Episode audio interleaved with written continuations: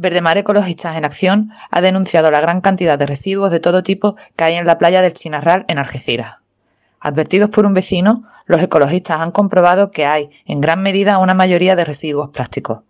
Dicen desde Verdemar que, desgraciadamente, es una imagen lamentable cada vez más frecuente debido principalmente a una mala práctica de los ciudadanos, a lo que sumamos el retraso del ayuntamiento para evitar que la gran cantidad de residuos vuelvan al mar. Muchos de estos plásticos se entierran en la arena, descomponiéndose en microplásticos, dando lugar a un gravísimo impacto en el medio ambiente y para el humano. Cada año, más de 8 millones de toneladas de plástico terminan en nuestros océanos.